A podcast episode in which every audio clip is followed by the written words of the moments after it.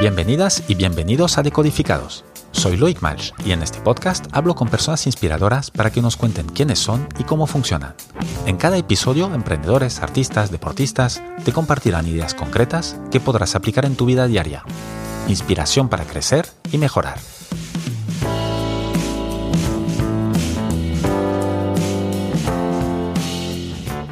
Mi invitada de hoy es Sally Lerma Hambleton. La podéis seguir en Instagram en Sally Hambleton. Después de 10 años en el sector financiero, Sally decidió dedicar su vida a su pasión, las flores. Dio un giro radical a su vida profesional y 20 años más tarde, Sally Hambleton for the Workshop Flores es la floristería de lujo de referencia en Madrid. Sally, buenos días y bienvenida a Decodificados. Buenos días, Loiki, muchas gracias. Sally, si no me equivoco, este año 2023 es un gran año para ti porque en noviembre se cumplirán 20 años de la apertura de tu floristería en Madrid, ¿verdad? Sí, la verdad es que sí. No soy yo muy de fechas, pero sí, tienes razón. 20 años. Va con la edad de mi hija, así que es bastante fácil. Ah, sí lo tienes fácil. El, me parece que a ti, no sé si eres de fechas, pero parece que de eventos y de fiestas sí que un buen rato, ¿no? De ocasiones especiales. ¿Tienes algo ya preparado para noviembre? La verdad es que no. No, yo creo que deberemos de dejarlo para los 25, ¿no? Que es la fecha importante, ¿no? O sea, las bodas de plata y a lo mejor es un sello estupendo para decir, hasta aquí hemos llegado y como nadie me va a suceder en esto, pues a lo mejor pensar en dirigir mis pasos a otro, en otra dirección, similar pero paralela. La ah, vida de, una, tienda es dura, ¿eh? La vida de, de una tienda de flores tiene, tiene muchas dificultades, la verdad. Me encanta, ¿eh? No lo cambiaría por nada por ahora. Pero yo creo que cuando me pille con cinco años más, a lo mejor cambio de opinión. ¿Cuál es la mayor dificultad que te encuentras o que te has encontrado? Pues mira, la mayor dificultad es, son tres, eh, que son inherentes al producto. ¿no? Entonces es, em, se hace en el momento, todos los ramos de flores se hacen en el momento que un cliente nos lo pide, se hacen a mano, o sea, no hay una máquina que le des un botón y haga un arreglo de flores aunque lo han intentado muchas veces, pero no existe y no funciona, lo que ha, lo que ha existido no ha funcionado. Y además el material con el que se realiza es perecedero, pero perecedero no como carne que puedes meterla en un congelador, es perecedero que a los cuatro días se tira a la basura, ¿no? Cuatro o cinco días. Entonces, esas tres variables hacen que requieras de muchísima mano de obra, eh, de mucho conocimiento del sector más que del sector, de tu clientela, porque tú no sabes qué flores vas a vender. Tú te puedes fijar a lo mejor, por ejemplo, ahora que acabamos de pasar el Día de la Madre, te puedes fijar en lo que vendiste el año pasado, pero influyen muchísimas cosas. Influye el tiempo, el clima, influye si cae en fin de, bueno, el Día de la Madre siempre cae en fin de semana, pero si coinciden con las fechas que son festivas en España, el 1 y el 2 de, mayo en el caso de la Comunidad de Madrid. Eh, hay tantas y tantas variables eh, la economía, por supuesto, que comparar un año contra el anterior no siempre es garantía de éxito, de que vayas a, acertar. Entonces es mucho de feeling también, ¿no? Entonces, bueno, realmente, mm, visto así, es, es, un, es un negocio ruinoso. Porque te hacen falta muchísimo. Si tú vendes mucho, que es lo que queremos todos, necesitas muchas manos que lo realicen. Tú, tienes un límite. Mucho almacenamiento, ¿no? Bueno, y el almacenamiento tú puedes contar con proveedores en tu ciudad, eh, con proveedores en tu país y luego con proveedores europeos. Entonces, eh, digamos que cuanto más cerca esté la flor, eh, nosotros procuramos mucho, y si quieres luego hablamos de eso, de utilizar flor de proximidad desde la pandemia para acá, sobre todo. pero España está bastante limitado porque España es un país que tampoco tiene mucha agua. Entonces, mm, tiene, puede, se dan bien ciertos cultivos, pero de repente a partir de mayo hace un calor eh, endemoniado y se hace muy difícil trabajar con flores que vienen eh, en camiones desde Chipiona, ¿no? Por ejemplo. Entonces, bueno, es un, son tres variables que hacen que el trabajo sea muy emocionante, porque es, o sea, el, producto con el que trabajas no puede ser más bonito, ¿no? A todo el mundo le gustaría trabajar con flores, yo creo. Eh, el poder hacer algo con tus manos es muy terapéutico y, el poder eh, ayudar a tus clientes a que digan cosas importantes, porque las flores no se mandan por cosas que no tienen importancia. Las flores son el apoyo que, damos a un mensaje que quiere mandar el cliente mm, muy importante, porque las flores en España son, no, no son, o sea, no es de, son de consumo diario. Sí, no es tanto de decoración, es una, es una cosa emocional. Absolutamente. Entonces, nosotros acompañamos a las personas en momentos claves de su vida, ¿no? Que eso para mí es de las cosas más bonitas de nuestro trabajo. O sea, acompañamos cuando hay nacimientos, acompañamos cuando hay bautizos, cuando hay primeras comuniones, cuando es el cumpleaños de tu madre, cuando es el día del padre, bueno, incluso para el día del padre mandamos flores también. Eh, pero también en momentos tristes, ¿no? Cuando ha fallecido alguien, cuando alguien está enfermo. Eh, entonces, es realmente potenciar un mensaje que, quiere decir el cliente y muchas veces esas tarjetas van en blanco, porque al final las flores dicen tanto por sí mismas, ¿no? Que muchas veces no necesitas ni siquiera escribir unas palabras, ¿no? Entonces, bueno, eso yo es un trabajo que no lo cambiaría por nada del mundo, pero desde un punto de vista empresarial tiene unas dificultades bastante, bastante importantes. y no has hablado ni siquiera de luego la entrega, porque unos, los que te vienen a la tienda, perfecto, pero los que tienes que enviar. Sí, a ver, nosotros por suerte eh, tenemos una empresa de transporte de flores única en Madrid, te diría, eh, que solo reparten flores y son 12 furgonetas con 12 repartidores con una experiencia espectacular y además uniformados y bueno, pues imposible pedirlo mejor. Carísimo, carísimo. De hecho, hay mucha, una de nuestras barreras de entrada para vender online es que el transporte de las flores dentro de Madrid son 12 euros y la gente que compra online está acostumbrada a pagar 2, 3 euros por transporte. 12 euros para un envío de flores dentro de Madrid. Ni siquiera estamos hablando de salir. No, no, ni siquiera hablamos de salir. No, incluso con, una empresa de mensajería cuesta lo mismo mandarlo a Barcelona, no cuesta más. Por 12 euros se entrega perfectamente. Pero hay que pensar que no son flores metidas en una caja, que todo lo que nosotros entregamos en Madrid son jarrones de cristal, casi todos, con agua, con un arreglo de flores hecho, que eso no se puede mover en el transporte, no puede llegar desmontado. Claro, tú no entregas un ramo, de flores, no, no, le entregas con todo, con el agua, con, todo ya listo para ponerlo en la mesa o donde sea.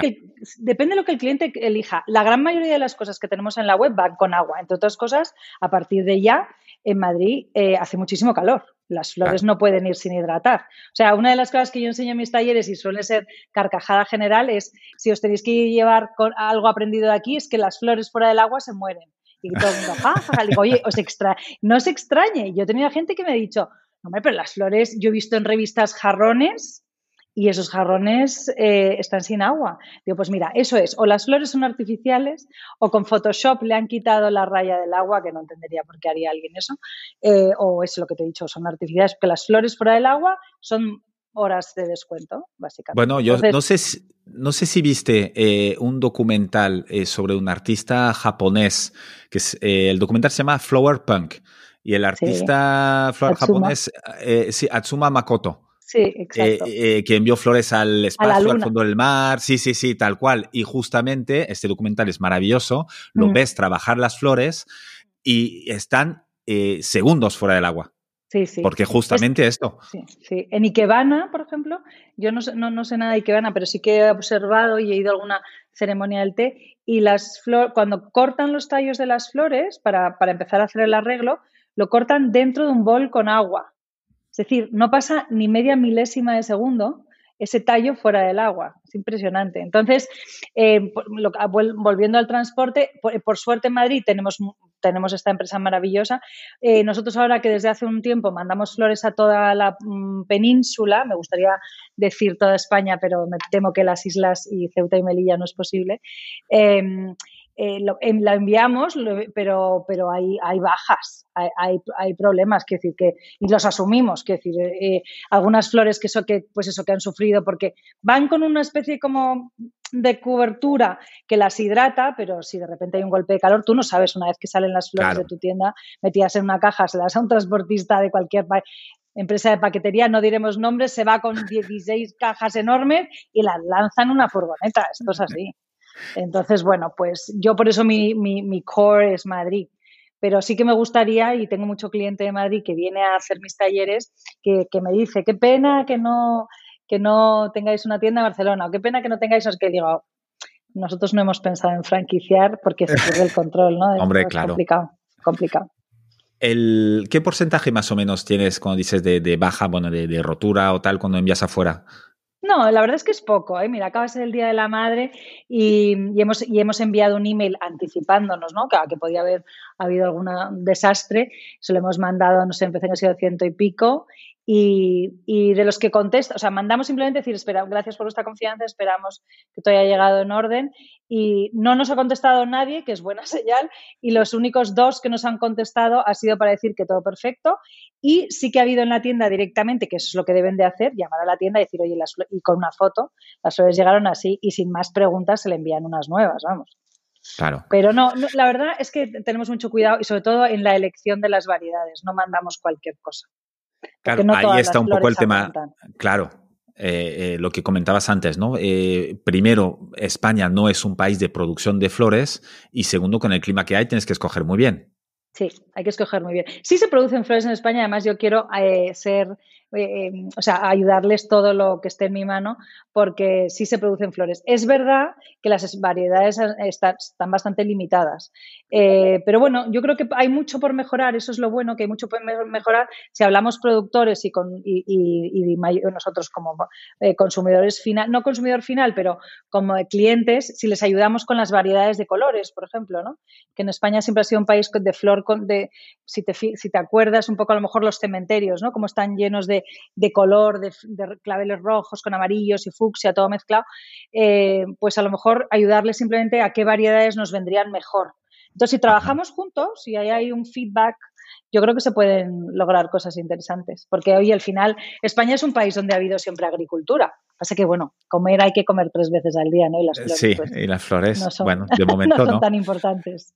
Oye, Sally, lo que comentas justamente de esto, tú intentas, entiendo, comprar eh, no solo flores, sino un poco todo el, material vuestro eh, lo más local posible, ¿no?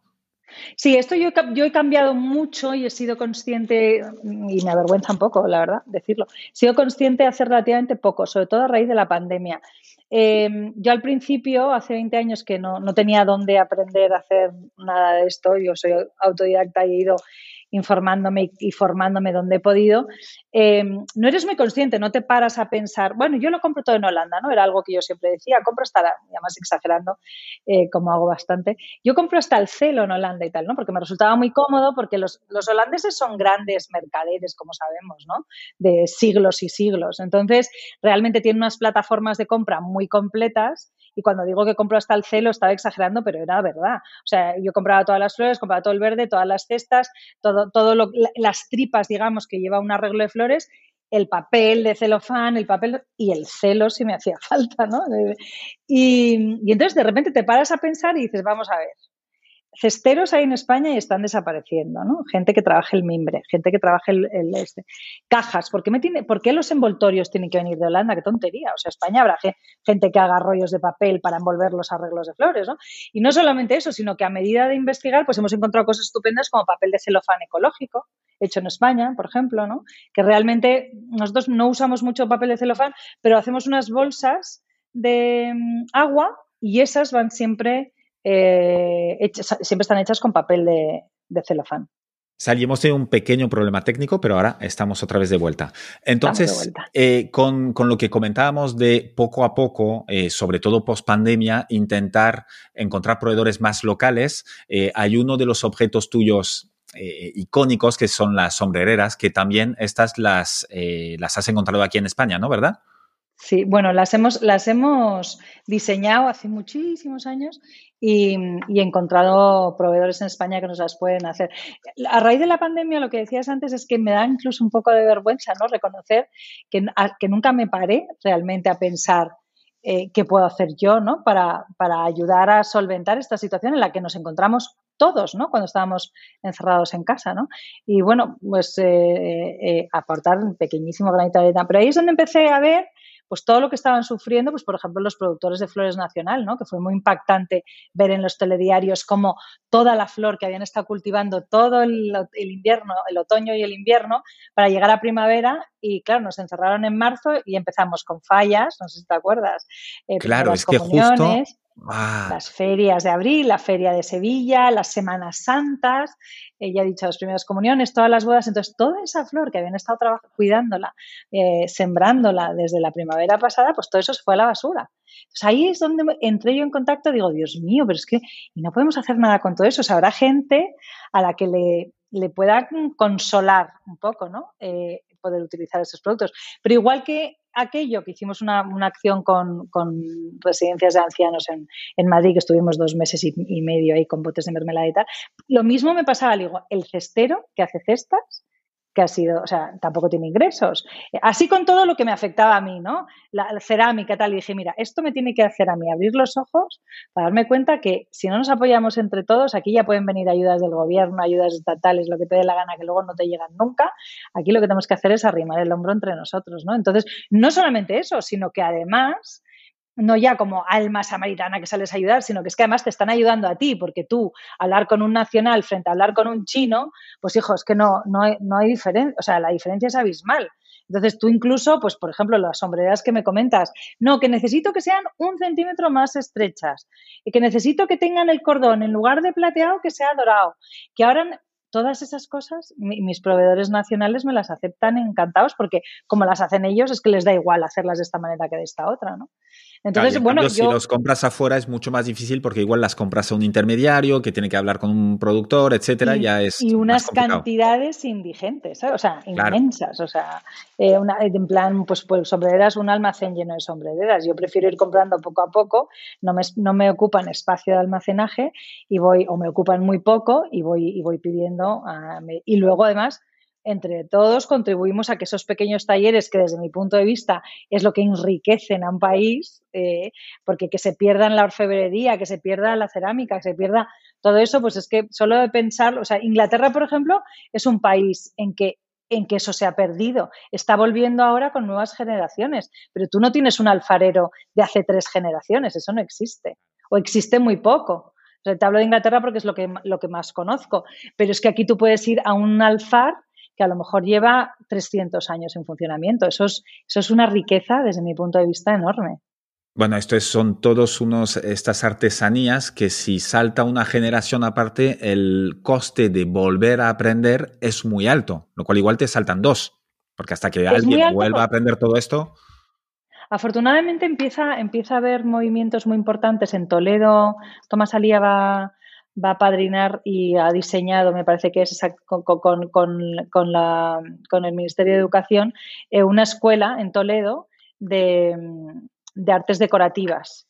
Eh, no sé exactamente cómo es, o habría que investigarlo porque está como en los comienzos, pero creo que, que hay muchas voces ya, afortunadamente, que, que, están hablando de recuperar. Pero yo, por ejemplo, tengo una señora que me borda en la cartera manteles para clientes y ella no tiene nadie que le siga, no tiene aprendiz. Ella trabaja sola con su marido y tienen 65 años. Y es un trabajo además de, de, de, muy, muy, físico, ¿sabes? Entonces, realmente eh, no, no, tienes toda la vida para poder seguir haciendo eso. Se jubilará en breve y nadie la continúa. Y, ya está. Eso es, una, eso es una inmensa pérdida cultural para nuestro país. Entonces, bueno, pues si hay gente que lo aprecia, hay gente que lo consume y gente que, que habla de ello y lo enseña en tiendas modernas, ¿no? Pues, pues eh, conseguiremos entre todos que, se aprecie más y que se pague lo que vale. Porque claro, otra cosa es que los precios no son comparables. Bueno, siempre lo, el, gran tema es este, sobre todo. que cuando sube mucho el precio, la gente dice, ay, no, está muy bien y todo, y me encanta la idea, pero es demasiado caro. Prefiero comprar al final del chino. Sí, debemos encontrar, yo creo que un equilibrio, porque, por ejemplo, en, el tema de, la, de los manteles, por ejemplo, el, la diferencia es que Zara, por ejemplo, sacó una copia de uno de Lagartera eh, hace unas temporadas.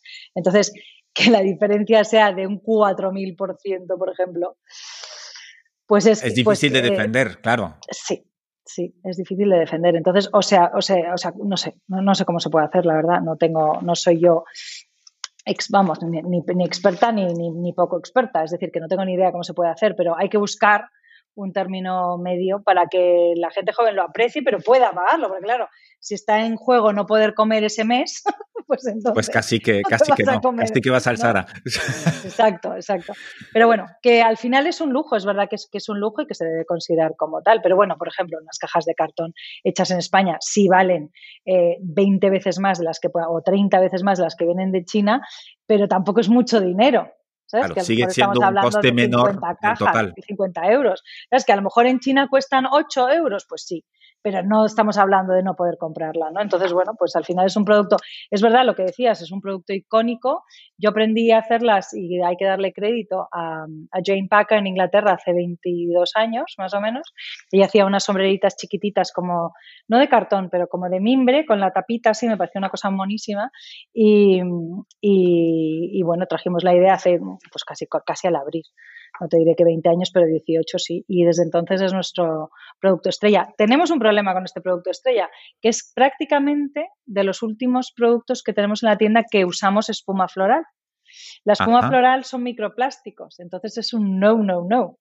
Entonces, eh, ahí, o sea, nosotros no, nos, no hacemos greenwashing, nosotros no nos ponemos el cartel de que, no, que somos ecológicos y 100% sostenibles porque nuestra industria contamina mucho y hay que ser honestos y sobre todo hay que conocer lo que hay detrás, ¿no? Entonces, esta esponja... Eh, verde, que realmente es un producto repugnante, está hecho de microplásticos, o sea, es como una especie, cuando lo tocas, como polvillo verde, ¿lo has, tenido alguna vez en las manos? No, o no, no pues soy consciente es como un trozo de corcho que cuando en contacto con el agua absorbe el agua, ¿no? Y entonces se convierte, tiene la forma de un ladrillo, se convierte en algo muy pesado. Sí, ya cuando tú pinchas las flores ahí, pues absorben el agua fenomenal y luego además lo que, lo que consigues es que la flor no se mueva de su posición. Claro, quedan ahí rectas.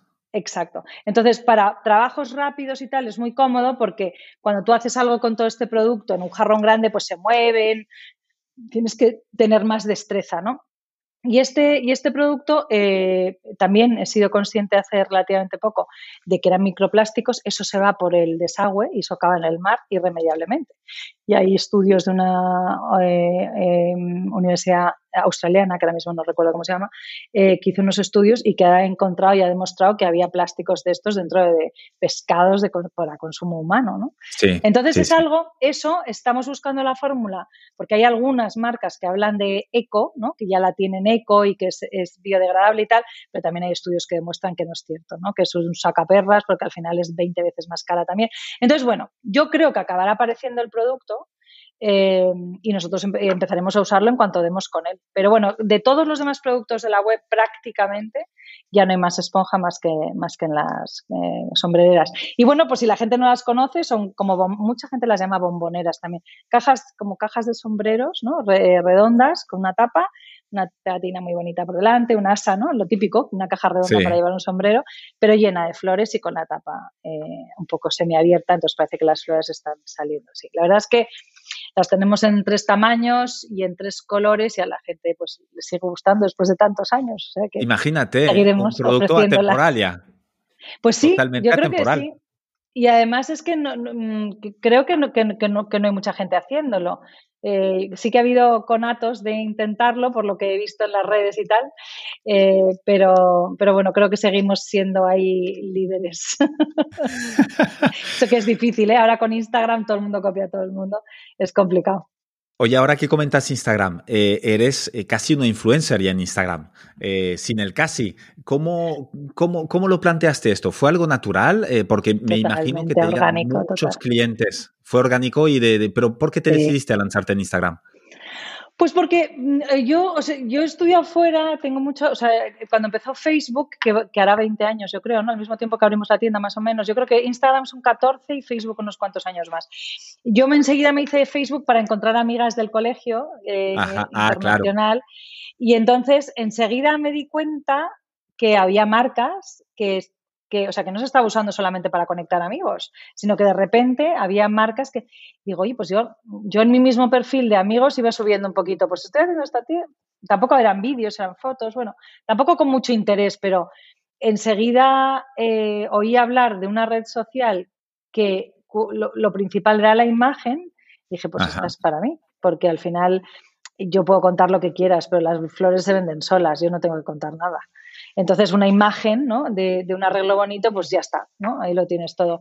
Entonces, bueno, la tecnología no es que me haya interesado toda la vida, pero sí que es verdad que, que, el móvil me ha resultado siempre una herramienta muy útil para trabajar, muy útil para intentar conciliar, eh, muy, muy útil para poder trabajar. Yo ya no tengo portátil, yo tengo un ordenador fijo en la oficina y el, y el móvil más grande del mercado. Esto es con lo que me manejo. Una cámara ahí brutal. Y escribo, y escribo artículos y contesto entrevistas y lo hago todo con el móvil, ¿no? Todo desde Hoy no me he conectado con el móvil porque, porque necesitabas que fuera a través de esta otra plataforma, pero si no también lo hubiéramos hecho con el móvil, porque entre otras cosas la cámara es insuperable. Sí, o sea que, es buenísima. Y, y, bueno, pues desde el principio mm, no es que yo fuera una visionaria para nada, pero a mí me divirtió. Y entonces entré en Instagram a saco, tampoco tiene mucho mérito porque llevo 14 años, yo creo. Todos los que lleva, existe Instagram, yo llevo ahí. Tú llegas de las primeras, con tu cuenta ahí, con tu nombre, cosas que ahora ya es imposible. Sí, yo supongo, yo supongo que, yo le decía a mi hija cuando empezó, le digo, coge un dominio que sea tu nombre, porque seguramente eh, ya no pondrás. Y el mío es exactamente igual, Sally Hamilton sin guiones y sin números ni nada. y la verdad es que para mí ha sido un, o sea, no, tiene, no tengo ninguna estrategia, no tengo ni community manager. Eh, a veces publico, otras veces no publico. Eh, de repente crezco muchísimo y no me doy ni cuenta. y, o sea, que nadie me siga haciendo lo que yo hago, porque esto es... no uso hashtags nunca. En fin, es. Mm, tengo una Pero publicas de manera muy natural, muy natural y transmitiendo lo que eres tú, ¿no? No edito jamás las fotografías, no, es que me, da igual si salgo maquillada, si sin maquillar, es que, es que da lo mismo. Y luego además, ¿sabes lo que pasa? Que, como dice mi marido, en poco en plan irónicamente, tus estudios de mercado siempre están basados en ti misma. Claro, que no tengo posibilidad de hacer un estudio de mercado porque no tengo medios, ¿sabes? De encargarle, hago un estudio de mercado. Digo, no, mi estudio de mercado es esto, ¿sabes? Y yo aquí pregunto, y pregunto, y pregunto muchas, o sea, yo aquí, ¿Preguntas muchas veces a, la red? es decir, a tus seguidores de Instagram. Sí, pero vamos, muchas veces no tiene ni que ver con las flores. ¿eh? Hoy, por ejemplo, he preguntado si alguien me prestaba un vestido de gitana. no para mí, sino para mi hija, porque el diseñador que le prestaba uno se va mañana a la feria de Jerez, y un diseñador le prestaba uno y, le ha dicho que, lo ha vendido y que no se lo presta. Ah, entonces nos hemos quedado. Sin y entonces mis seguidores son tan encantadores, de verdad, que tengo, no sé, 25 trajes disponibles en Madrid, entre Madrid, Sevilla y Jerez y entonces, bueno, y muchas veces también pregunto eh, qué os gustaría más ver, a lo mejor, ¿no? En mi perfil, gente que echa de menos. Y luego también no hace falta ni que lo pregunte, muchas veces los, ellos mismos me dan ideas, ¿no? Nos encantaría ver más de este contenido, nos encantaría verte más a ti, porque yo tampoco salgo mucho. Eh, nos encantaría ver más demostraciones en directo o que hicieras más directos con amigas o gente que conoces. O sea que a mí me, me, guían mucho, eh, digamos, por mis decisiones empresariales yo les tengo muy en cuenta a mis seguidores. Les haces caso. Es decir, el feedback que recibes lo sigues, a ver, le aplicas tu filtro, obviamente, pero sí que lo tienes muy, muy en cuenta. Es que me parece muy valioso. Tú imagínate un negocio de mi tamaño, eh, que es minúsculo, que pueda eh, comunicarse directamente con sus clientes, con 120.000 clientes es que no hay estudio de mercado que valga esto. Es decir, ni, teniendo todos los millones del mundo lo puedes pagar. Claro. Entonces, por ejemplo, yo pregunté una cosa hace unos años que me, además me llamó mucho la atención y han tenido razón. ¿Queréis que, como estaba haciendo la obra de mi casa y había muchísimo interés y había gente que decía, esto es mejor que Netflix, ¿no? Y entonces dije, oye, ¿os interesa que a lo mejor haga dos perfiles? y en uno nutra Sally Hamilton exclusivamente de flores y el otro de todo lo demás, porque además si ves la descripción de mi perfil es flowers, gardening, travel y X, Y y Z, ¿no? O sea, lo que, lo que me apetezca. ¿no? Para, porque alguno me dijo, yo he venido a este perfil, algún hater tienes, claro, he venido a este perfil a hablar de flores, no a ver azulejos. Digo, pues ya sabes dónde tiene la puerta, hija mía. Pero, pero en ese momento pensé, a lo mejor es verdad, ¿sabes? Que pierdo, o sea, eh, aunque yo me lo tome así como a chufla, para mí es muy importante Instagram. Y entonces decir, bueno, pues, pues si os apetece más el otro contenido en otro perfil, puedo hacer otro. Me dijeron, no, no, no, no, no, todo en el mismo porque ese mejunje al final es el... Es verdad que las cosas que tú... Yo siempre digo una frase en mis talleres que no es mía y me encantaría saber de quién es porque me parece una genialidad y la repito tantas veces que la gente iba a pensar que es mía, pero no es mía que es no hagas lo que yo hago, ve lo que yo he visto. Queriendo decirle a tus alumnos, no me copies de manera literal pero sí a lo mejor visita esta exposición, escucha este concierto de música, viaja a Córdoba y emocionate con la mezquita, ve los colores de... ¿no? Entonces, al final, y además lo bueno es que es de una manera inconsciente total, eso se refleja en tu trabajo. Todas esas vivencias externas, ¿no? Con las que tú vas nutriendo no solamente tus ojos, sino tu alma, ¿no? Yo he hecho un viaje hace poco a Andalucía enseñándole, digamos, mi España a mis tíos ingleses, ¿no? Y he sido como la embajadora para ellos y con mis padres y tal, y ha sido súper emocionante, porque que ver esos ojos, ¿no? De gente cultivada, ver la Alhambra de Granada por primera vez, es que, mira, se me ponen los pelos de punta. O sea, y además gente súper expresiva, ¿no? Decir, pero esta belleza que tenéis aquí, ¿no? y dices, realmente a mí yo no hago un arreglo a la vuelta de ver la Alhambra y de repente se ve ahí un trozo del Generalife, no es eso, pero te vas formando, ¿no? Son como capas de las que tú te vas convirtiendo en lo que eres a tus 52 años, ¿no? Entonces yo por eso les digo mucho, esto de Instagram está muy bien para inspirarse y para viajar con los ojos a otros lugares, pero la literalidad es lo que creo que no está bien. O sea, no debes de comprar exactamente las flores que yo he utilizado para hacer este arreglo, porque a lo mejor te sorprende y sigues tu instinto y estoy segura que te va a sorprender un montón. Es verdad que en los inicios lo hicimos todos, ¿no? Buscar referentes. En, mi momento, cuando yo empecé, no había, no había redes sociales, entonces eran libros. O sea, yo tengo una biblioteca de libros de floristas americanos, ingleses sobre todo, espectacular. Entonces, bueno, pues ibas aprendiendo. Pero una vez que ya has acabado tu formación, digamos, eh, de técnica, ahora tienes que empezar a, formarte en, todas las demás artes, porque todo influye y todo te beneficia. Desde y, a volcar, y a volcar todo esto dentro de tus creaciones. Sí, pero de manera absolutamente inconsciente. Eso es lo más sí, no, claro, de todo. Sí, sí, sí, sí. Oye, ya que lo comentas, ya nos has comentado un poco cómo, cómo, te, cómo te nutres. ¿Tienes alguna pauta de inspiración, de renovar inspiración, energías? Eh, ¿Hay alguna cosa que hagas, pues yo qué sé, cada semana, cada mes, cada año y que es como esta fuente de inspiración que cuidas mucho?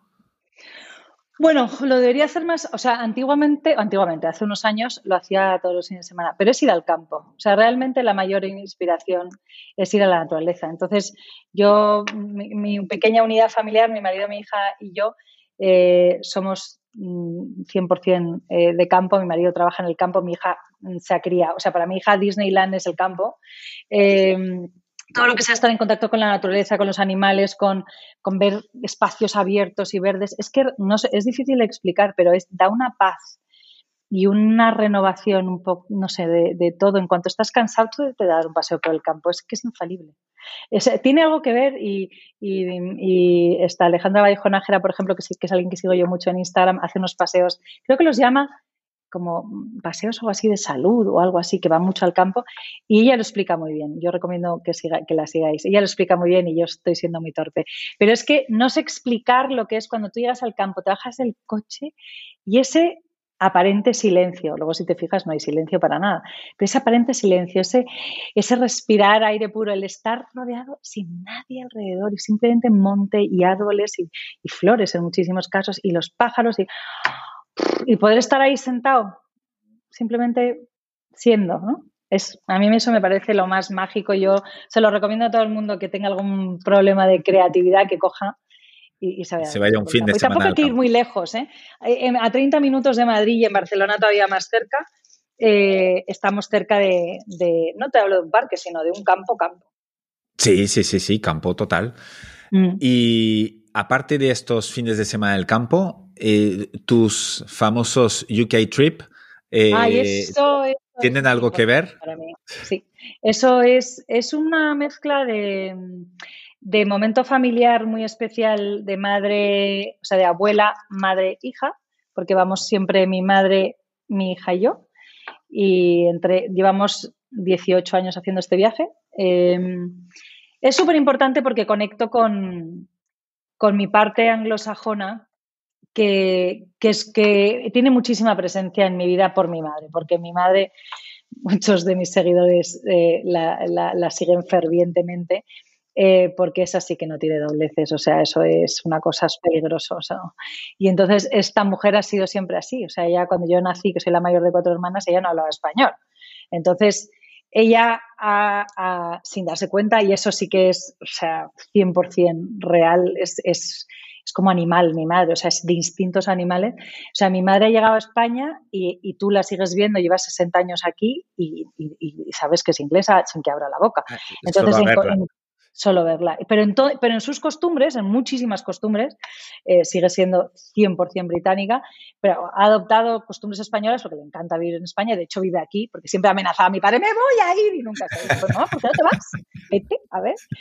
Pero ella es muy feliz viviendo en España, le gustan, le gustan todas nuestras tradiciones, pero no puede evitarlo. Y, y yo me doy cuenta que con clientes extranjeros que tengo, que es verdad que se les acentúa, porque al final echar de menos tu patria es, bueno, tú eres extranjero, tú, aunque seas muy cerca de Francia, ¿no? Pero, pero echar de menos tu patria es una, es, una cosa muy potente, ¿no? O sea, yo recuerdo cuando estábamos internos en Inglaterra y fíjate que siendo medio inglesa sí que echaba de menos España. Y eso al final acentúa en algunos aspectos tú, en mi caso de mi madre, Englishness, ¿no?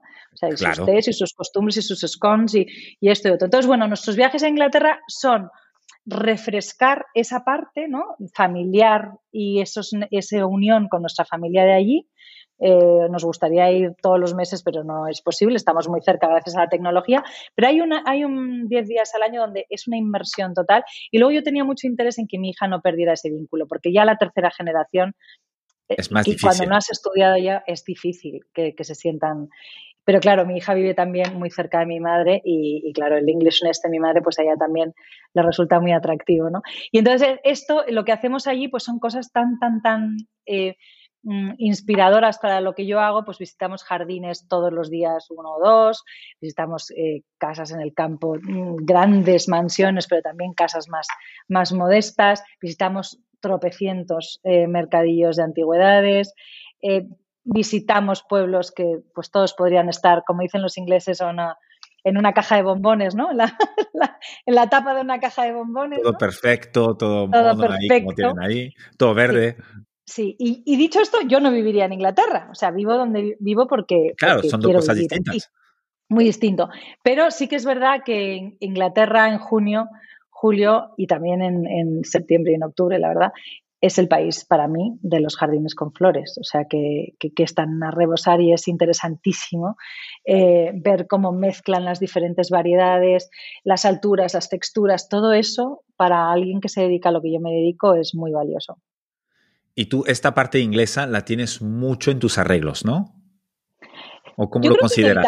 inevitablemente, sí, porque además es que yo tengo una tía en Inglaterra que es como mi segunda madre, que ella estudió con Constance Spry, que es una diseñadora floral inglesa, bueno, realmente era enfermera, pero es una historia eh, eh, muy, al que le pueda interesar, hay una biografía de ella que es muy genial. Ella hizo las flores de la coronación de, la antigua reina Inglaterra, la anterior, de Elizabeth, Queen Elizabeth, y, mm, y, era, y fue pues eso, en los años 40 y 50 fue toda una revolución porque bueno, pues mezclaba verduras, por ejemplo, con los arreglos de flores y tal. Y digamos que the quintessential English Floral Decorator más o menos sería ella, ¿no?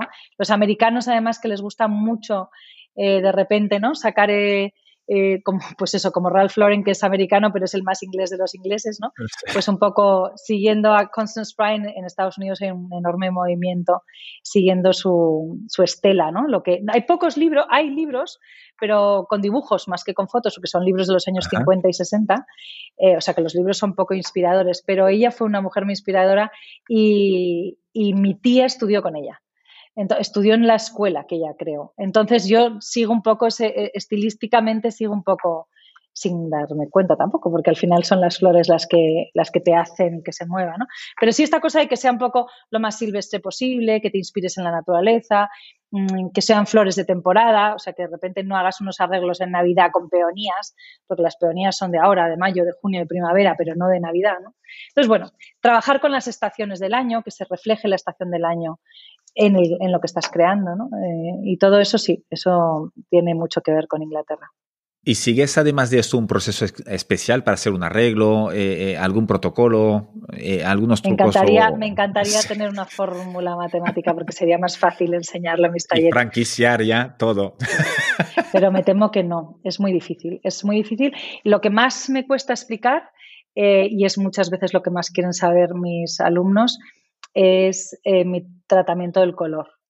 eh, me cuesta un montón. Y yo creo que me voy a tener que hacer algo para analizarme y aprender a explicar por qué hago lo que hago, ¿sabes? Porque, porque no, lo sé, no, no, lo sé explicar. Eh, lo más fácil es explicar que utilizamos flores de temporada, que, queremos que se refleje lo que he dicho antes, ¿no? las, estaciones del año. Entonces, por ejemplo, pues en, Navidad usar, en, otoño, por ejemplo, y en Navidad usar muchos frutos, porque realmente si tú te das un paseo por el campo, pues no está cuajado de flores, lo que tienes es las semillas de lo que fueron flores, ¿no? Mucho, mucho verde, frutas, de, el harvest, todo lo que es la recolecta, ¿no? Las verduras y luego, pues en primavera, pues ahora una explosión de tulipanes, de peones. Bueno, tulipán es una flor más de invierno, pero como de finales de la primavera, los ranunclos, toda la flor como muy romántica. Entonces, eso para mí es más fácil de explicar. Voy trabajando con lo que me ofrece la, naturaleza o la naturaleza contenida, que al final es un poco la comercial, ¿no? La que, la que, nos,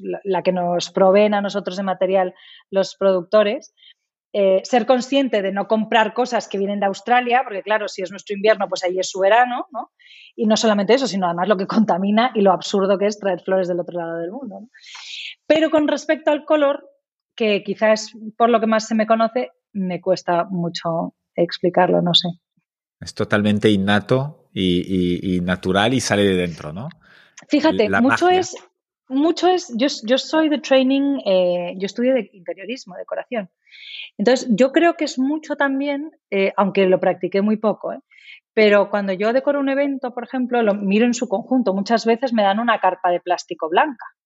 Digo, vamos, eh, este, este invierno, por ejemplo, hicimos una, una boda en Levante y era un sitio precioso, pero la carpa era una carpa de plástico blanca. Digo, por Dios, dejarme que tapicemos un lado, por ejemplo, con una tela, ¿sabes? Bonita. Me decía, una tela, la novia casi lo con... Pero sí, entonces me decía, no, beige. Digo, pero ¿cómo que beige? En, en 15.000 metros cuadrados de... No, 15.000 no, pero en 2.500 metros cuadrados de carpa o, 8.000, no sé cuántos eran. El beige y el plástico blanco es lo mismo. Ah. Vamos a darle un poquito. Entonces, me dejó amarillo con toile de joue en tono gris. Bueno, una cosa fue chulísimo. Pero no hay mucha gente que se deja hacer eso, también te digo. Pero bueno, eh, creo que quizá el tratamiento del color también es que yo he visitado muchas casas muy bonitas decoradas, he, consumido mucha revista en papel en mis años antes de estudiar, porque siempre me interesa mucho la decoración. Mi madre también, el House and Garden and World of Interiors son revistas que han estado siempre en mi casa. Y quizá el años y años y años de ver todo eso, las telas, las telas, por ejemplo, los tejidos siempre me han gustado mucho. Entonces, los estampados, los colores, al final le educas el ojo sin darte cuenta, yo creo un poco. Y aprendes de los creadores que han diseñado esas telas o que han diseñado esas casas, ¿no? Sin darte cuenta otra vez. Y además tienes este estilo inglés que mezcla muchísimas cosas, que hay eh, que rebosa de cosas y tal. Bueno, y luego ya uno con un ojo como el tuyo ya es capaz de que esto no sea un batiburrillo, sino una cosa bonita. Que eso ahí está el secreto. Ah, según mi marido es un batiburrillo. Siempre dice, esto parece el museo del jamón. Dice, ahora tenemos platos colgados en la casa, pero ¿esto por qué? Es que mis, sus padres les hicieron una casa en el campo muy bonita y tienen una colección de cerámica preciosa. Y entonces digo, pero es que nadie quiere estos platos tan bonitos, yo sí los quiero. No tenemos sitio para ponerlos. Digo, tú no te preocupes que yo... yo le voy a encontrar. Yo lo voy a encontrar. Pero es otra vez, al final es artesanía eh, que son, son platos que se diseñaron para comer, no para estar colgados en la pared, pero claro, hace 200 años y con una maestría y una delicadeza en el dibujo que es que son una belleza y eso no se puede perder. Así que yo los veo todos los días colgados en mi pared. Pues me hace mucha gracia porque te decía antes de que empezáramos, cuando estabas ahí prestando tanto, tanto, tanta importancia a todos los detalles estéticos que me recordas mucho a mi ah, mujer en ese sentido, ayer me decía que quería comprar platos para colgarlos en la pared de la cocina y forrar toda la pared con platos. Así que ya, ya solo lo que me faltaba era esto. We're on the same page then. Totalmente. Em, eh, cuando comentabas eventos, haces, claro, haces, eh, eres una floristería de lujo que es eh, muy famosa por esto, haces talleres y también haces muchos eventos, me parece menos ahora que antes quizás, pero casi eres la, la, la, floristería de las, de las celebridades, si lo podré decir, para sus eventos, ¿no? O para muchos de ellos. Bueno, yo estas cosas tampoco puedo comentar, comentar mucho. Eh, tengo mucho cliente extranjero que viene a casarse a España. de manera eh, clandestina muchas veces. Este verano hicimos una boda para un cantante mexicano que, yo no supe quién era hasta que pasó la boda.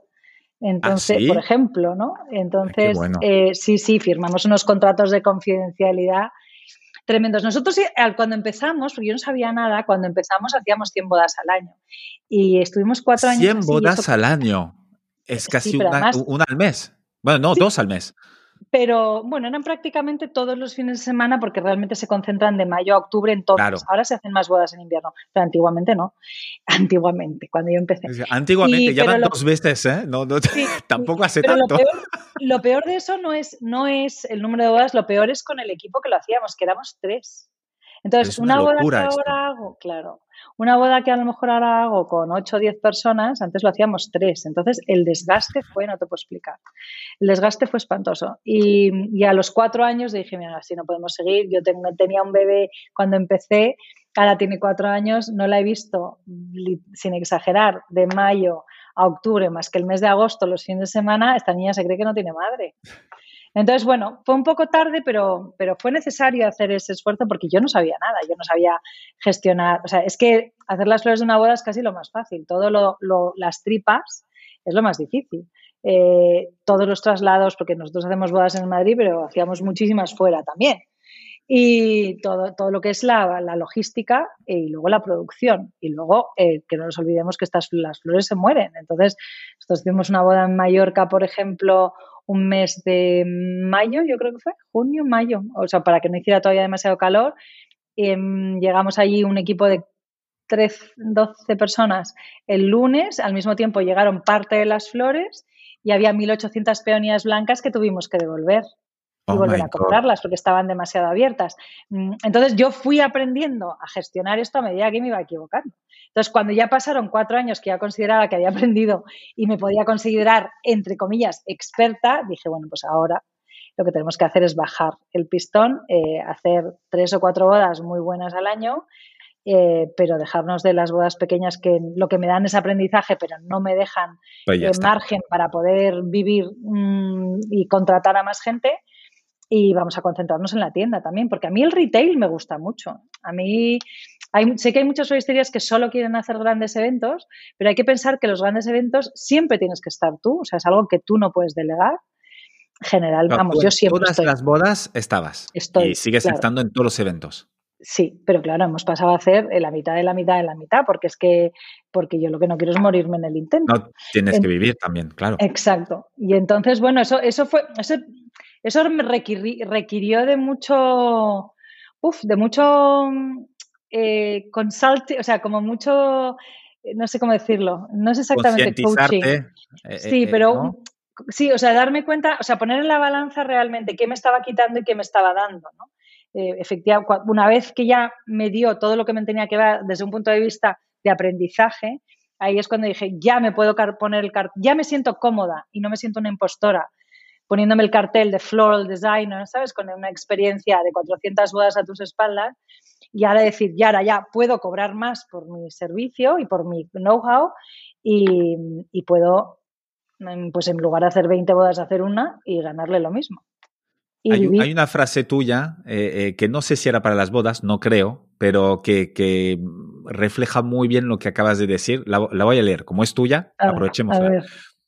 Cuando un negocio nace sin querer, crece como puede y se consolida de milagro, llega un momento en el que te tienes que parar y pensar muchas cosas.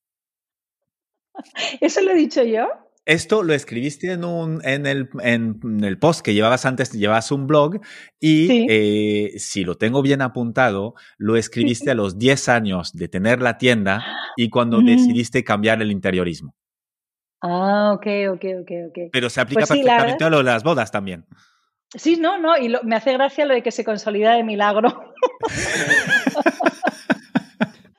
Eh, porque yo, yo creo que era imposible que no se consolidara con la cantidad de horas que le hemos echado a esto. No solamente yo, sino que yo enseguida tuve equipo, gracias a Dios. O sea, esos cuatro años fueron monstruosos, pero, pero em, tuve equipo desde que me di cuenta que yo no podía cobrar por ejemplo, porque no sabía ni cómo.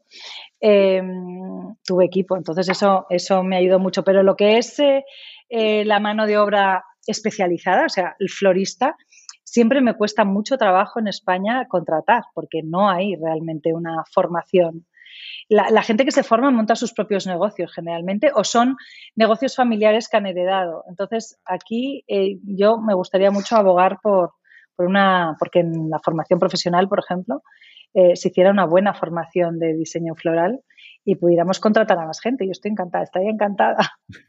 Porque tú cuánto tardaste en contratar a tu primera empleada para la floristería, para la tienda? Muy poco, muy poco. Muy poco. porque cuando tú tienes un horario comercial es, imposible atenderlo todo. Y yo estaba embarazada. Mira, yo el día que bauticé a mi hija, que 2 de julio, me acuerdo perfectamente, entró a trabajar la primera florista conmigo el 2 de julio del 2004 y yo había abierto en noviembre del 2003 embarazada. pero era solo una florista que hacía unas horas muy largas también, porque nosotros trabajamos 40 horas semanales, pero es que tenemos que trabajar los sábados por la mañana. Entonces, enseguida tuve que contratar a otra persona que hiciera las horas que ella no podía hacer. Y yo estaba todo el rato en la tienda, pero al mismo tiempo tenía un bebé recién nacido. Era muy complicado, la verdad. No lo volvería a hacer igual nunca, ¿eh? Ahí cuando me, me, maravilla mucha gente que dice que no se arrepiente de nada, yo me arrepiento muchísimo de eso. Bueno, muchas veces también tienes la otra parte, sobre todo en los negocios nuevos, eh, que dicen, mm. como llegue a saber en este momento al inicio, me dicen todo lo que voy a pasar eh, para conseguir esto, nunca lo hubiera hecho. Sí, eso eh, también es esto verdad. Es el, sí, es el, lo bueno del, del, ser naive y de desconocer, ¿no? Todo esto y que te permite hacer cosas al final. a la piscina, sí, sí, lanzarse a la piscina. Sí. Yo en eso sí que es verdad que lo que no he tenido nunca ha sido miedo. Entonces, eso que es, que es un poco lo que yo veo que los jóvenes de ahora lo que tienen es miedo. Em, yo sí que no he tenido nunca miedo, no sé si por inconsciente o por qué. Al final, em, tampoco, tampoco poco estás mm, em, metiéndote a descubrir y meter todos tus fondos y todo tu dinero y has vendido tu casa, ¿no? O sea, es una cosa comedida. Em, yo no, o sea, no, no, abogo porque la gente sea imprudente, pero creo que el, que el miedo es una cosa es natural, pero hay que saber dominarlo, ¿no? Y yo hay muchas noches todavía a día de hoy que no duermo de la preocupación por algún tema en concreto eh, o por varios, pero, pero no se puede vivir con miedo, ¿no? Porque la vida en el fondo, pues, tenemos salud, ¿no? Tenemos, tenemos un techo, pues que no hay más que mirar todo lo que ocurre en el mundo, ¿no? Para estar agradecidos y decir, oye, vamos a intentarlo, no me estoy, no estoy poniendo en juego el pan de mi casa, ¿no? Mm, yo creo que no, que si, lo hubiera pensado mucho y si supiera lo que sé ahora, lo hubiera hecho, pero no igual. Es decir, hubiera hecho lo que hice, pero hubiera contratado, incluso todavía a lo mejor antes, hubiera dicho que no a algunas bodas y hubiera pasado, mm, me hubiera organizado, a lo mejor me hubiera hecho, fíjate, ahora que el coaching y ves que es tan útil, en muchas ocasiones, a lo mejor, ¿sabes? Haber tenido unas sesiones previas de coaching y decir, a ver, la separación entre tu vida familiar y la vida trabajo. A mí, eh, mi vida es mi trabajo y mi trabajo es mi vida, junto ahí dentro metida mi familia. O sea, es que mi marido y mi madre han sido mis primeros colaboradores. Entonces, partiendo de esa base. Luego, sí, aquí es, difícil, trazar la línea, sí. Pero, ah, o sea, después de 20 años ya lo tengo separado, más o menos. Pero si de repente hay un momento de crisis, de socorro, me ha fallado no sé quién, ¿de quién, de quién vas a tirar más que de tu familia? Pues para eso está. Es, es lo normal, ¿no? Claro. ¿Y tienes identificadas algunas de las decisiones que más impacto tuvieron en tu negocio en estos 20 años? Para ti, si tienes que rescatar las dos o tres, tanto fracaso como éxito, que oye, ahí hubo un giro importante y, cambió un poco el, giro del negocio. Yo, yo, creo que lo bueno, lo bueno, lo bueno y lo malo, las dos cosas. Lo bueno nuestro es que ha sido todo muy despacito. O sea, eh, hay gente que de repente dice, hija, qué exitazo. Y yo digo, ¿cuál? O sea, llevamos 20 años, poquito a poquito, y estoy muy agradecida que al principio no hubiera redes sociales, porque claro, lo que yo hacía al principio no es ni instagrameable ni para guardar en un álbum, porque no sabía nada, ¿no? Y entonces, eh, lo nuestro ha sido súper orgánico. Entonces, no ha habido, o sea, por ejemplo, si te puedo decir, cuando entramos en, en Instagram, pero es que nosotros entramos en Instagram cuando Instagram empezó. Entonces, no hubo una revolución porque todo ha sido muy gradual. Claro, no había ni seguidores al inicio, pues no había ni gente. No, entonces a nosotros tuvo mucho, o sea, desde el primer día, porque por donde estamos situados, que es donde yo vivo, eh, en esta zona viven varias eh, periodistas de moda y estilistas, ¿no?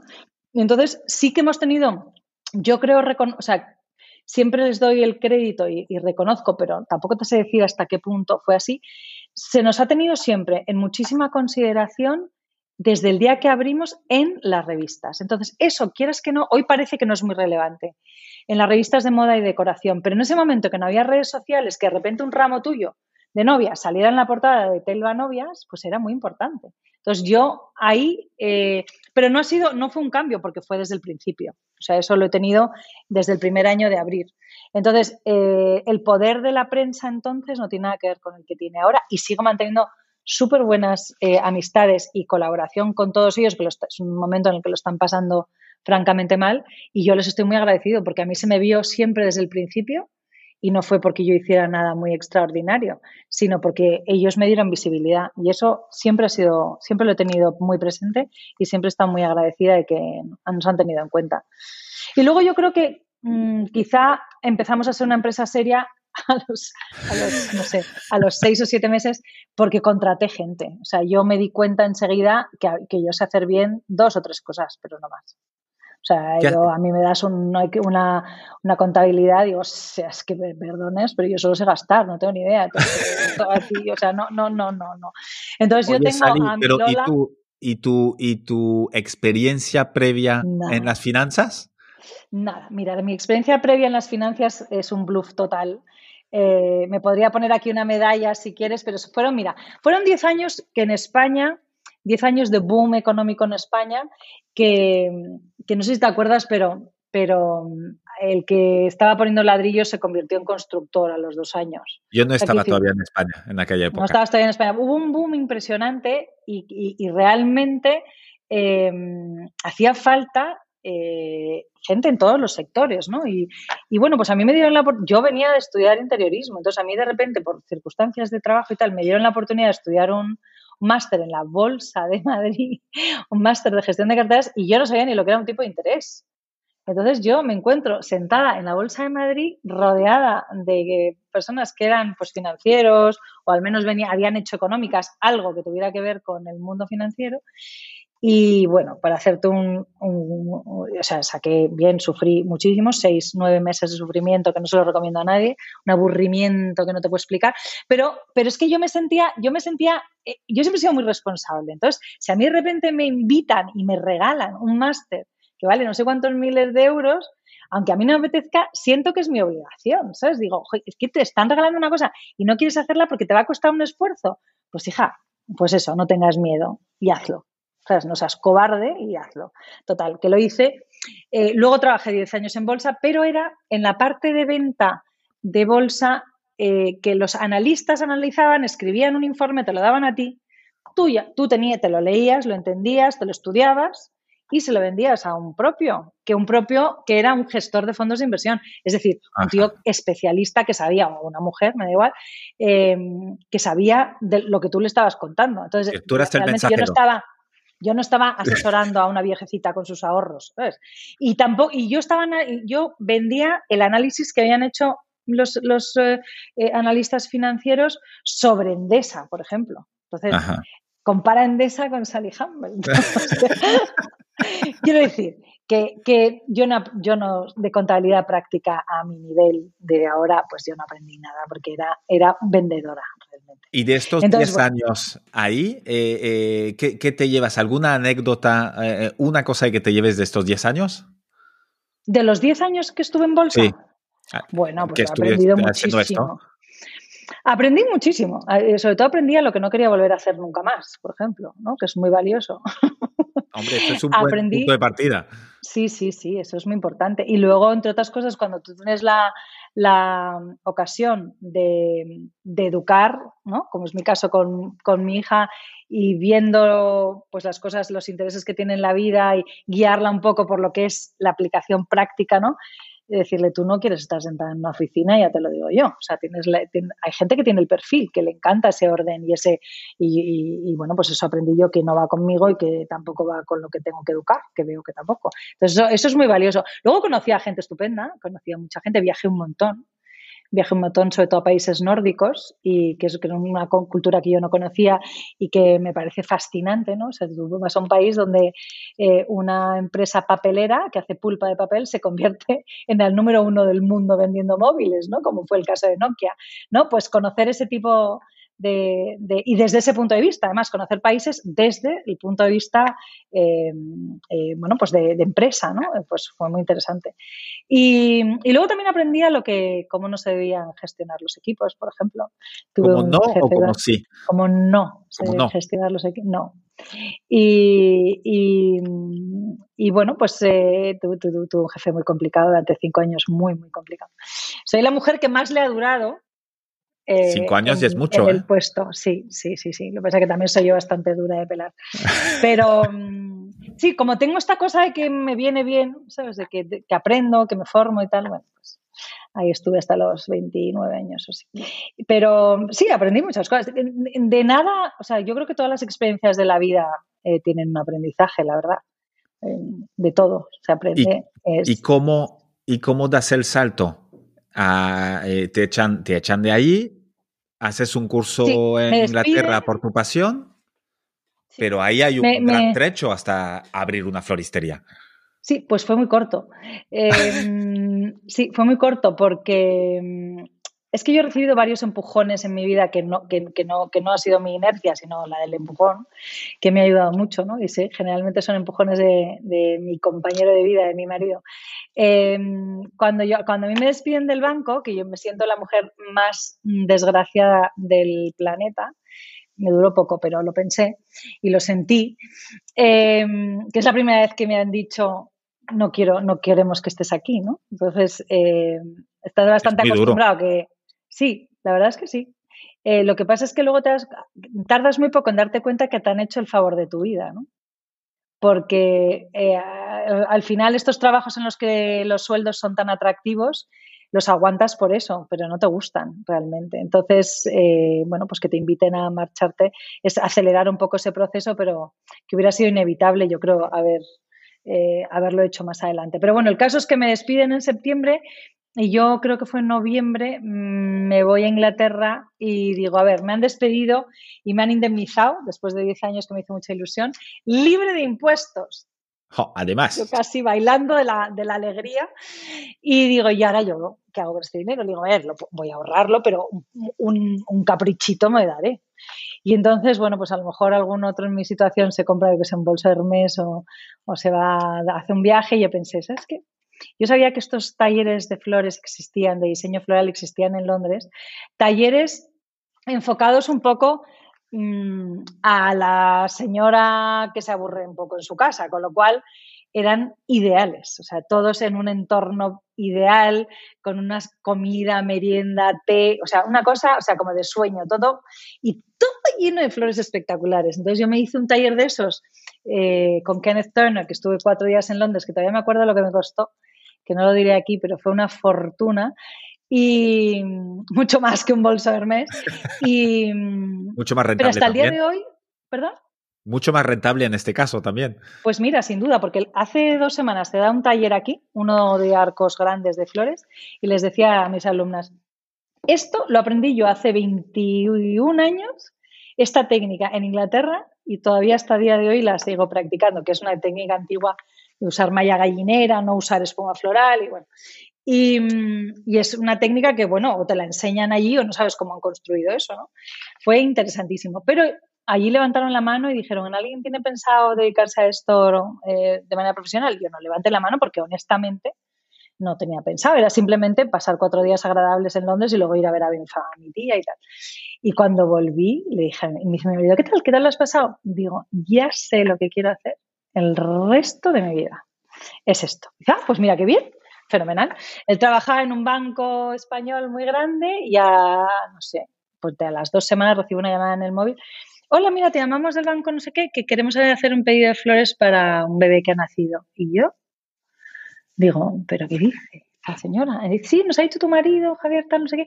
¿Qué tal? Mira, toma nota. Y yo apunto ahí con una cara de susto, digo, o sea, como me vieran ahora. Entonces le llamo por la tabla. Niña, digo, ¿pero qué haces? O sea, ¿pero te has vuelto loco? Me dice, ¿tú me has dicho que te quieres dedicar a esto? Pues venga, ponte la pila. Total, que me tuve que dar de alta ese mismo mes, no sabía dónde comprar las flores, porque yo tenía pensado hacerlo, pero, hombre, a mi ritmo, ¿sabes? Y digo, oye, aquí llevo toda mi vida trabajando. O sea, yo he salido del colegio directamente a estudiar en la universidad y directamente antes de acabar ya estaba trabajando. Coño, ahora por primera vez que puedo estar sin trabajar a mis 29 años, pues no, señor. Hicimos la primera boda. En Madrid, en, digo, en Londres y ya está. Y luego currar. Ya está Y a mí siempre me ha gustado trabajar mucho, ¿eh? eso también es verdad. Y bueno, hicimos la primera boda en diciembre de un familiar, por supuesto, porque nadie más se hubiera atrevido y además hacían bien en no atreverse. Y, y nada, estuve trabajando desde casa el año siguiente, pero bueno, boca a boca, imagínate, pues te hacen falta flores para un nacimiento, no sé qué, pues iba, compraba aquí, había algún, mayorista, había en Madrid holandés, iba, me llevaba a mi madre, comprábamos las flores, hacía el arreglito, lo entregábamos nosotros y hasta que eso se nos fue de las manos y el, y el cuartito que había preparado al lado de la cocina chiquitín para taller, pues enseguida pasó al pasillo, del pasillo pasó al comedor, del comedor al salón, me dijo, marido, mira, Ahí abajo se alquila un local, porque, que es el mismo, o sea, hago así porque es que la casa es esta y el local está ahí. Y dice, ¿por qué no lo alquilas? Y a mí me daba un miedo tener una tienda a pie de calle. Digo, ¿pero quién va a venir aquí a comprar flores? Esto es un barrio súper residencial y, nada lujoso, te quiero decir, muy barrio, barrio, pues está la zapatería, la tienda de electricidad, tal, la panadería.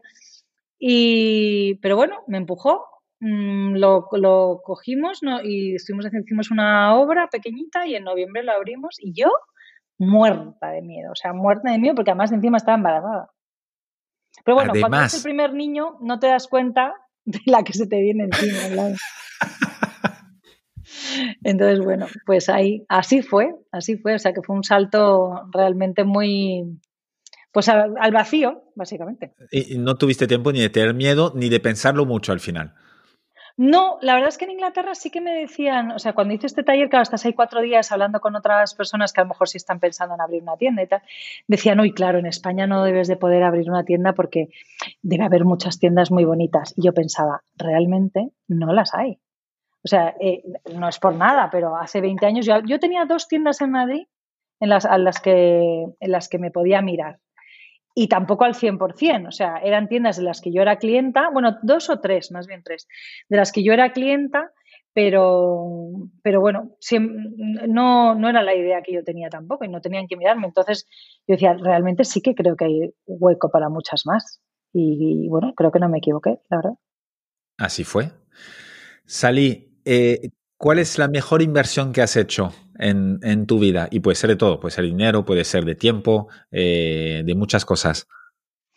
Eh, yo creo que la mejor inversión que he hecho ha sido en, equipo, en personal, porque al final eh, es súper difícil sacar una empresa como esta adelante si quieres estar haciendo muchas cosas. Yo es que no, yo por ejemplo admiro mucho a la gente que dice, esta tarde cerramos porque tenemos un evento. O sea, yo soy incapaz. O sea, yo tengo un horario de tienda de 10 a 7 bueno, antes era de 10 a 8. Y este año, con novedad, he dicho, ¿sabes qué? Nos vamos a pegar el lujo de cerrar a las, a las 7. Somos casi todas mujeres, todas madres, muchas viven muy lejos. Digo, nuestro cliente mm, va a entendernos. Vamos a cerrar. Pero bueno, tenemos una... Y yo, de 10 a 7, es que tiene que caer una bomba nuclear o venir un, un, pues eso, una tormenta de nieve como Filomena para que nosotros no abramos. Entonces, si yo me voy a hacer un evento, ¿quién se queda aquí? Entonces, desde el primer momento quise tener esto cubierto, porque está, o sea, yo, yo honestamente yo pensaba, como, como muchísimas empresas de flores que se montan, es solo quiero hacer eventos. Pero cuando prácticamente solo hice eventos, casi me muero. O sea, es que esto era, fue así. O sea, que yo estuve un día en urgencias y me dijeron, es que a ti se te va a parar la patata. Y eso que no me ha dado un ataque de ansiedad en la vida, pero tengo mucha costumbre de, aguantarme el estrés. Lo llevo más o menos bien, pero claro, aparentemente lo llevo más o menos bien. Luego te meten ahí un enchufe y te miran el corazón y tal, no sé cuánto, te dicen, ah, o tú paras o aquí te va a dar algo. Entonces, Em, te das cuenta que, necesitas, mm, vamos, yo no tuve que llegar a ese momento para darme cuenta. Yo desde, desde el día que ya no, que, no me pagaron las primeras facturas, porque yo no las envié, ya entró la Lola de mi vida, que sigue conmigo, que es mi Loli, que de mis manos y de mis pies, la tía más ordenada del planeta, todo lo que yo no tengo lo tiene ella. Entonces ella es ordenada, ella es escrupulosa, ella es metódica, ella es educada y pide todo, ¿sabes? Y no se le escapa una. Eh, lo mismo me pasó pues con las encargadas de la tienda, por ejemplo. Le digo, está muy bien que tengamos floristas, pero aquí tiene que haber un perro policía. Tiene que haber un perro policía porque yo no soy de la opinión de que el cliente siempre tiene razón. Lo siento muchísimo, pero el cliente no sabe nada de flores. Entonces, yo, eh, generalmente el cliente no sabe nada. Y además es que yo, como yo cogía el teléfono los primeros años y yo recibía los pedidos, siempre cuento la misma historia. Quiero una docena de rosas rojas, ¿no? El pedido. Entonces digo, mira, a ti no te importa que yo te pregunte, ¿por qué una docena? ¿Por qué rosas? ¿Y por qué rojas? O sea, es que, de verdad, o sea, ¿por qué? Pues con la tienda rebosar de peonías, de astrantias, de rosas de jardín, de no sé qué. ¿Por qué? Entonces, ya cuando ya cogí confianza, ¿no? Y me dice, uy, no tengo ni idea, porque eso es lo que ha pedido mi padre siempre. Digo, bueno, pues déjame que yo eh, te haga lo que. Dime para quién son las flores, tu madre, tu novia, para quién. Contaba todo el rollo y tal. Y bueno, pues déjame que yo te haga el ramo que a mí me gustaría recibir si fuera ella, y si no te gusta, no me lo pagas. Y esos clientes siguen siendo clientes nuestros hoy en día, porque hay que, o sea, es como cuando vas al médico, ¿no? O sea, tú no vas al médico y le dices, usted me tiene que diagnosticar a mí esto. No, señor, yo tengo estos síntomas, ¿no? Pues usted lo mismo. Dígame. Y yo con lo porque tú no estás, tú me estás llamando por teléfono, tú no ves las maravillas que yo tengo delante. Entonces, nos vas, si nos dejas hacer, es cuando mejor lo vamos a hacer y cuando lo más bonito que te vamos a mandar, porque es lo que sabemos hacer mejor. Confía. Entonces, bueno, gracias a Dios y después de esta charla, sí, como motivacional que les daba, pues tenemos a mucho cliente. Bueno, y ahora con la web, claro, es muy fácil porque lo ves y ya está. Pero antiguamente ahora, no había ahora sí que es más fácil. Ya van tres, ¿eh? Antiguamente. Antiguamente no había web. Entonces, claro, se tienen que fiar de ti, porque además es que es de los pocos negocios que era llamando por teléfono. Muchos nuestros clientes, como no estamos en la calle Serrano, pues nuestros clientes vienen a lo mejor la primera vez, ven que lo que ven es lo que se refleja en la web y ya no hace falta que vuelvan. ¿Y te siguen llamando? ¿Te llaman? ¿Te pasan muchos pedidos por, por teléfono? Sí, sí, sí, nos pasan muchos pedidos, porque además mucha gente ve la web y duda. En España tampoco, no sé cuáles son los datos oficiales, pero cuando yo trabajaba en bolsa y salió, por ejemplo, Zara al mercado y, Terra, todas estas empresas tecnológicas, eh, España era uno de los países europeos que estaba más en la cola de la compra online. O sea, era una cosa que daba mucho miedo. Yo creo que ha cambiado bastante, pero aún aún no ha cambiado lo suficiente. Eh, y hay mucha gente que tiene desconocimiento, vamos, desconocimiento, que, que duda, ¿sabes? Y que no confía. Entonces, bueno, pues, y gente mayor, hay mucha gente mayor, que tú le dices a mi madre que, que compre online, te dice, perdona, si no sé ni cómo se enciende el ordenador, ¿sabes? O sea que todavía tenemos clientes de esos y nosotros encantados. Tenemos tres líneas de teléfono atendiendo todo el rato, o sea que felices, vamos. Sally, comentaste libros. Comentaste libros antes. ¿Nos recomendarías algunos de, jardinería y, de flores? O... Qué gran, qué gran. Esto, fíjate, esto me lo han, me lo han pedido tantas veces mis seguidores. Debería, debería hacer un, recap de los libros que tengo y además ahora que voy a desmontar mi biblioteca y me la voy a traer aquí, que es el estudio, eh, debería hacerlo. A ver, depende mucho el nivel de interés, si es de jardinería, ¿te refieres o te refieres más a diseño floral? Las dos cosas. Es que no tienen nada que ver. ¿eh? eh esto, es, esto hay mucha confusión con esto, pero la jardinería es botánica. Eh, o sea, a mí me inspiran los jardines, eh, el resultado, digamos, de los jardines, pero el proceso de la creación de un jardín es muy distinto del proceso de creación de un arreglo floral, no tiene nada que ver. Pues está viva y el otro está vivo de milagro y está a punto de morirse. está muriendo. Pero mira, hay un libro precioso de una, de una diseñadora floral americana eh, que a mí me encanta, que se llama Amy Merrick. Que si luego, si no sé si luego dejas tú los. los sí, yo en las, notas del podcast pondré todos los enlaces y tal, los buscaré. Si me los envías, maravilloso. Y si no, ya Te lo, envío, claro.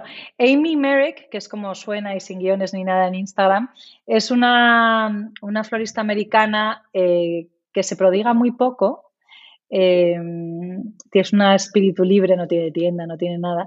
Trabaja muy poco también, pero tiene un libro que ha sacado que es un poco un resumen de, pues eso, lo que he dicho antes, ¿no? No hagas lo que yo hago, sino ve lo que yo he visto. Eh, tiene una casa en, el campo, en, Inglaterra, en, Estados Unidos. Bueno, tenéis que, tenéis que verlo, es un, es un libro muy bonito. Es, ella, ella encuentra la belleza en, en las cosas más pequeñas y en las cosas más insospechadas y a mí me, es como muy humble, ¿no? Es como un, es un libro muy amable y, además está, escrito y fotografiado entero por ella, también está maquetado por ella y está maquetado de una manera muy original y muy diferente. Eh, se ven a veces los celos incluso que pone ella cuando hace como un recorta pinza, es un collage y pone ella. Es muy bonito el libro. Tiene, ¿qué tendrá? Tres o cuatro años, yo creo. Una portada roja, te mandaré una foto porque además es que es precioso. Pero hay muchos, porque ah, luego Dear Friend and Gardener, que es un libro de, de una correspondencia de cartas entre Beth Chatto y Sir Christopher Lloyd, que son dos jardineros coetáneos, los dos ya fallecidos ingleses, que son su correspondencia. Eh, dos mm, jardineros que, se admiraban muchísimo mutuamente, pero no estaban siempre, estaban en desacuerdo en muchas cosas. Y es muy interesante ver el inglés tan bonito que utilizan, cómo escriben, sobre todo Christopher Lloyd escribe súper bonito. Escribió durante casi 50 años una columna en un periódico inglés. Casi 50 años, ¿eh? se dice pronto. Y es, eh, pero eso es para el que esté más interesado en, la jardinería pura y dura. Es un libro precioso. Genial, pues muchísimas gracias. Última pregunta, porque mira, me decías que, igual se iba a ser corto eh, porque no tenías tanto contenido, menos mal. Exacto. ¿Cuánto tiempo llevamos? Pues más de una hora. Lo que pasa es que hemos tenido un corte, entonces ya, ya hemos perdido la, cuenta. Última pregunta, Sally. Em, si pudieras, ya que has estado muy metida en educación, ahora que ya la tuya es más grande, pero se sigue educando toda la vida, si pudieras poner delante de las escuelas un mensaje en una lona gigantesca para que la viera todo el mundo, todos los que entran, salen, pasan delante, ¿qué pondrías ahí? Ah, creo que te lo he dicho antes. Eh, yo pondría no tengas miedo. Creo que mm, hay que ser prudentes, pero no hay que tener miedo, eh, porque ¿qué puede pasar? Eh, yo quiero, creo que, hay que subirse a los trenes que pasan por delante de tu vida. Siempre te puedes bajar, pero yo creo que, mm, que, estar en casa esperando, por ejemplo, ¿no? que veo mucho, mucho joven ahora, en casa esperando a que vengan a buscarte. O sea, es que nadie va a venir a buscarte a tu casa. Eh, hay que salir, hay que madrugar, hay que, hay que pelear, hay que currar en lo que sea. ¿Sabes a cuánta gente contrato? O sea, eh, entrevisto yo part-time, por ejemplo, ¿no? Que son sueldos eh, bajos porque, entre otras cosas, no saben hacer lo que yo necesito que sepan hacer, ¿no? Que son a lo mejor, en lugar de 40 horas semanales, por ejemplo, son 16. Ay, no, pero es que yo cobrando el paro gano más. A mí es que eso, eso me da una pena o sea, una pena, porque eso me pasó en el campo, por ejemplo, cuando teníamos una casa en el campo y necesitaba que viniera un jardinero una vez a la semana para, teníamos riego automático, pero que revisara que estaba todo bien, que hiciera algunos trabajos, pues uno o dos días, ¿no? Y, me dijo que no, que es que, que, es que ganaba más estando en su casa sentado viendo la tele. Y yo pensaba, este hombre no se da cuenta que yo tengo una tienda en Madrid, que yo tengo un equipo de 14 personas, que si este tío a mí me demuestra que trabaja bien y que le gusta y que le entusiasma, le voy a dar más horas. Incluso, a lo mejor podría caer la posibilidad de que me trajera a Madrid, porque ese es un tío que se me ha hecho indispensable, ¿sabes? Y una vez escuché una, conferencia de una, de una chica, no recuerdo, era she was a no era una chica así como cualquiera, sino una en una universidad, ya soy un desastre para los nombres, pero me acuerdo que, que el consejo que le dio su padre es, dice, ay papá, he conseguido un trabajo haciendo prácticas en el despacho de profesor, el doctor no sé qué, de, la, de Harvard, de no sé qué. dice, ah, qué bien, ¿y qué vas a hacer? dice, papá, pues supongo que fotocopias, no sé, no tengo ni idea. Y le dice, mira, tienes que hacer, este fue el consejo de su padre, las mejores fotocopias que has hecho en tu vida. O sea, tu jefe no se tiene que dar cuenta si eso es un original o una fotocopia. Y pensó ella, vaya chorrada, pero bueno como siendo, además era oriental, de origen oriental. Entonces, yo no sé si, has tenido contacto con, en el trabajo con, es como, son como los alemanes. Al final, realmente su trabajo es tan riguroso que, que da gusto verlo, ¿no? Y esta chica, pues efectivamente, se tomó como su trabajo hacer las mejores fotocopias que se habían hecho nunca. Y, llegó un momento que el profesor, el profesor, el doctor, preguntó, ¿quién está haciendo estas fotocopias? Dijo eh, fulanita que ha entrado hace un mes a trabajar en prácticas con nosotros. Que venga aquí, por favor. Dice, tú a partir de ahora, a mi vera, vamos a, vas a venir conmigo de ayudante a todas las clases, vas a ayudarme a escribir mis textos. O sea, una persona que se convirtió en indispensable, se hizo indispensable por un simple hecho, o sea, tan sencillo como hacer las mejores fotocopias que había visto nunca este señor. Grandísima lección, fantástica manera de acabar. Sally, muchísimas gracias por el tiempo, por haber compartido eh, tus experiencias, tu, eh, tu, tu, emoción y tu pasión por las flores es muy comunicativa, eh, lo cual te lo agradezco mucho y además con, un, con una humildad y una amabilidad, lo mismo que decías de, de la florista americana, eh, te lo puedes aplicar a ti porque realmente es bueno. muy agradable charlar contigo. Muchísimas gracias. Muchas gracias a ti, Loic. Yo cuando he escuchado tu, tus otros episodios de, pod, de, de, tu podcast, yo decía, Dios mío, pero es que lleva gente súper senior, ¿de qué voy a hablar yo? no Sobre todo Visila, por ejemplo, que la conozco. Digo, pero Visila es un coco maravilloso que, han, que, que, que, sabe de todo, de empresa, de, en fin, que es una tía tan estupenda.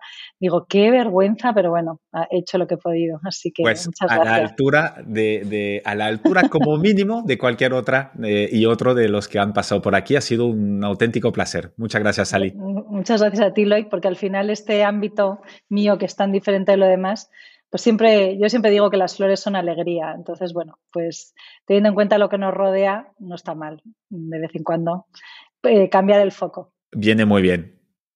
Muchísimas gracias por, por haberte fijado en mí y dale las gracias a tu mujer, que sé que tiene parte de culpa. Lo haré. Gracias, chao. Un abrazo y gracias a chao. todos los que lo vayan a ver. Chao, chao. Muchas gracias por haber escuchado este episodio hasta el final. Te quiero pedir una cosa más antes de que te vayas. Puntúa el podcast y ponme un comentario. Te tomará solo un minuto y me ayudará un montón para poder continuar con más entrevistas inspiradoras. Hazlo ahora, que ya sabemos todos lo que pasa cuando lo dejamos para más tarde. Es muy fácil, se hace desde la cabecera general de Decodificados en Spotify, Apple Podcast o cualquier otra app donde estés escuchando este podcast. Nos vemos en el siguiente episodio. Mientras tanto, sé feliz y cuídate. Un abrazo.